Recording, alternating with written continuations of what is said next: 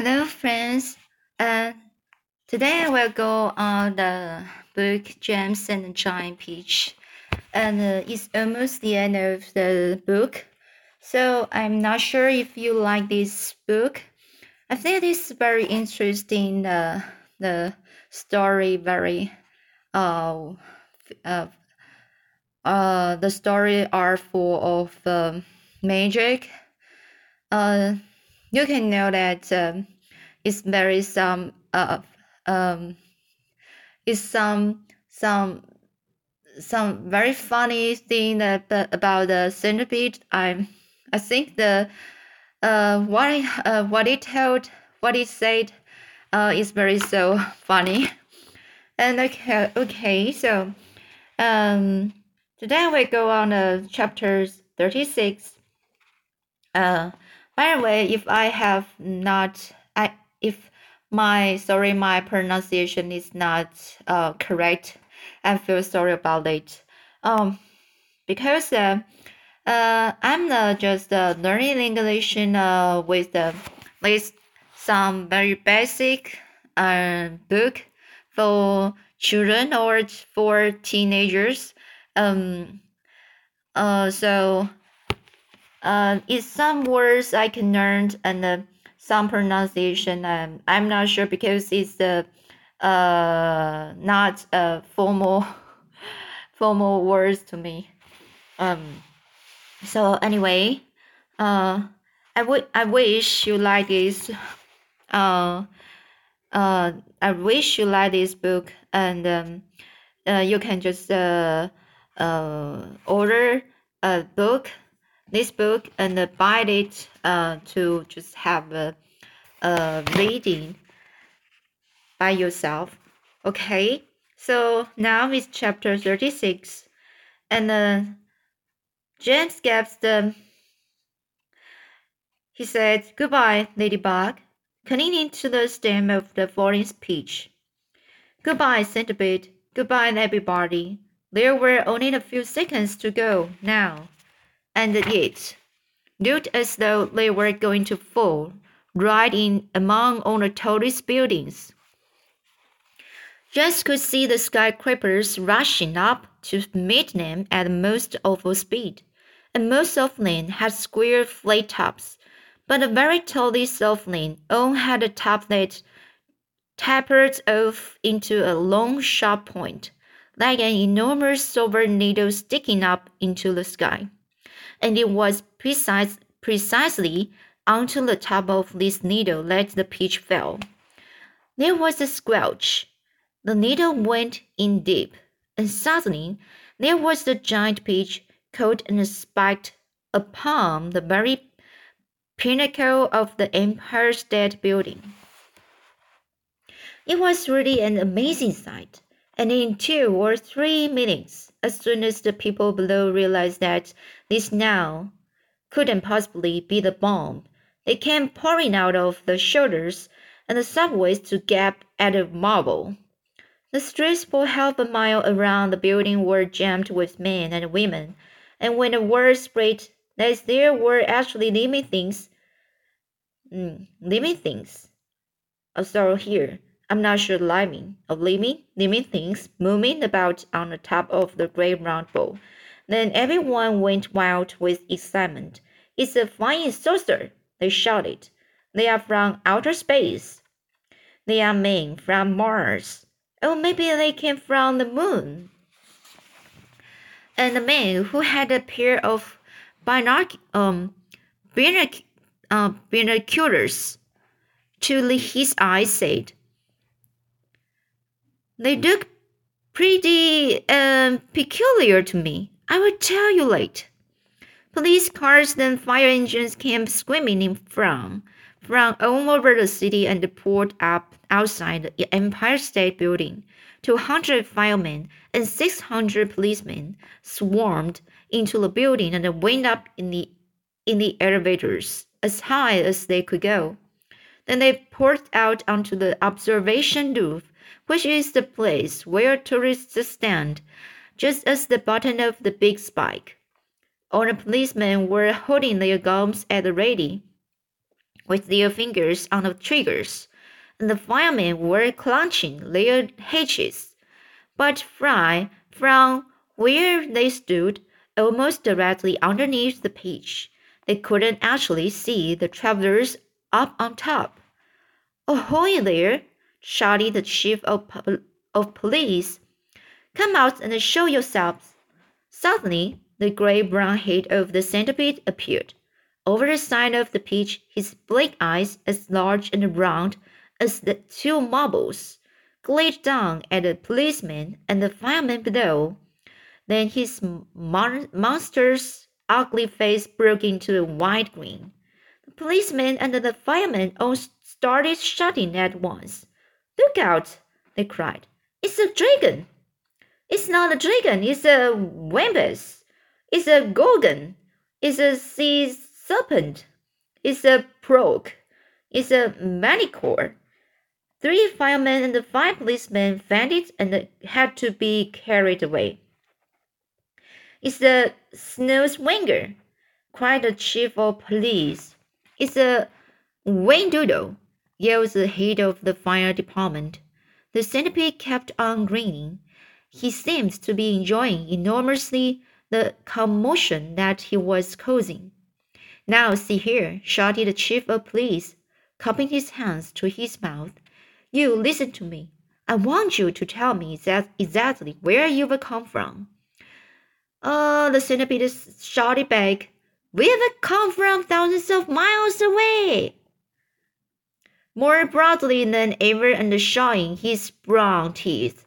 There you are, cried the chief of police. I told you they came from Mars.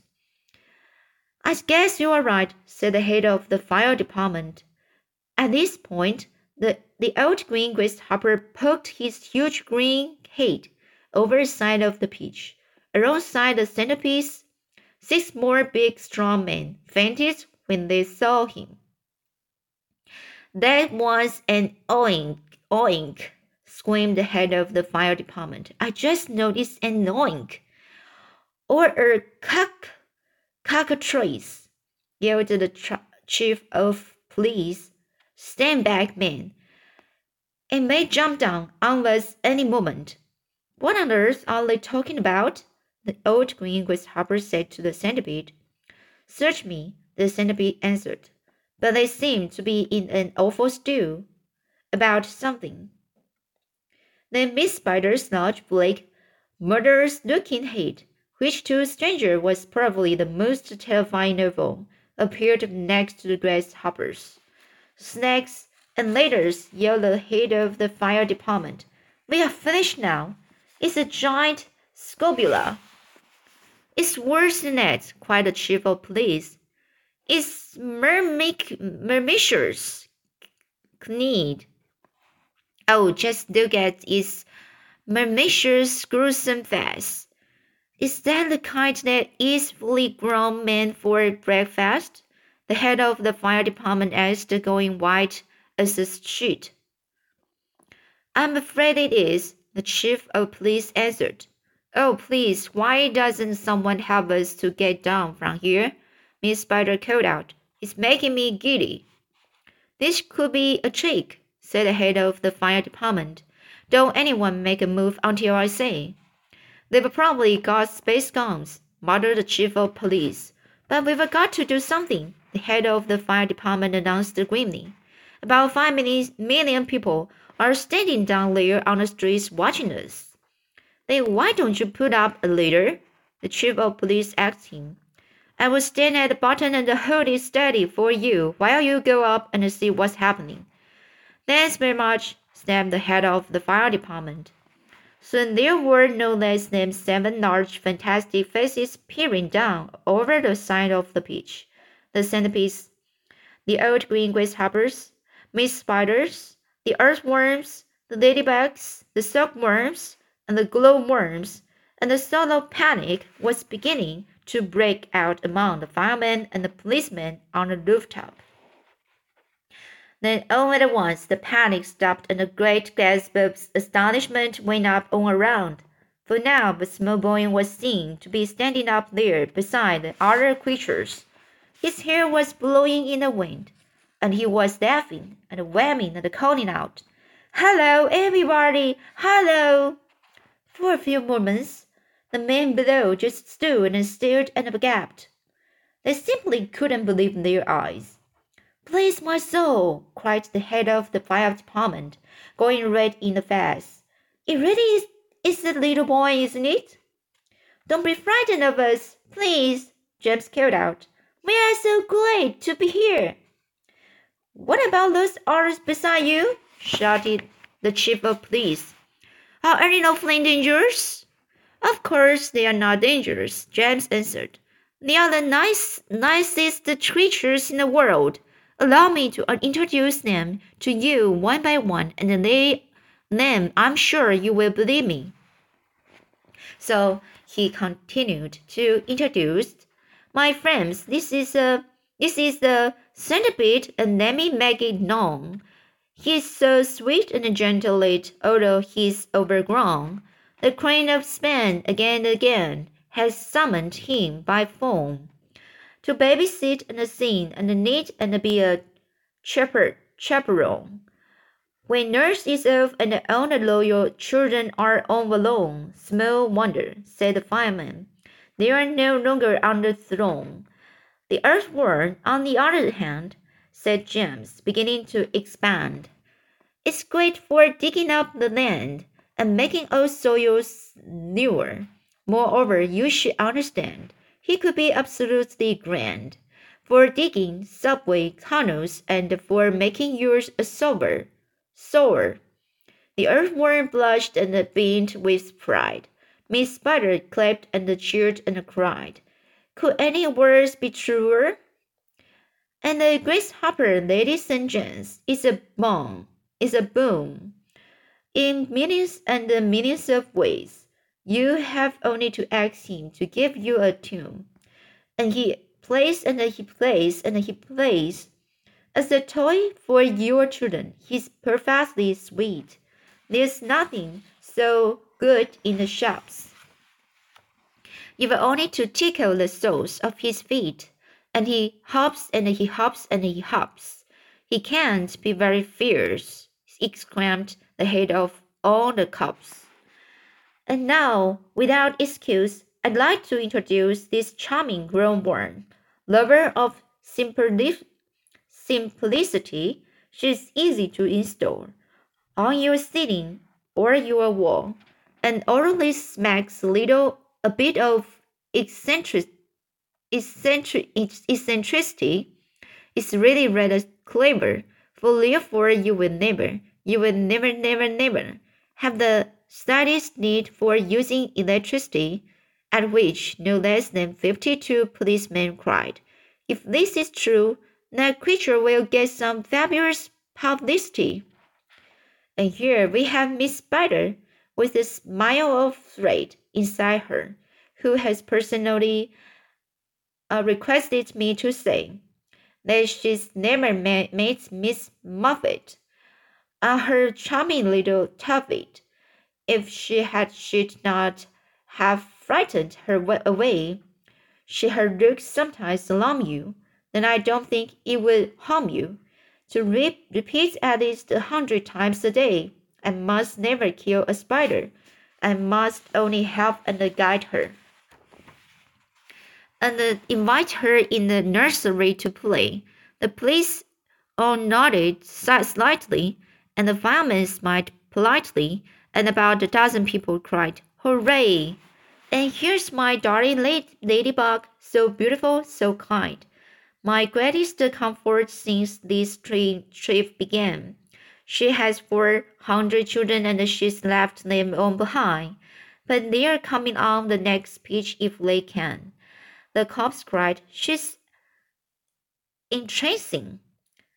All the firemen started dancing and the crowds all started cheering to a man.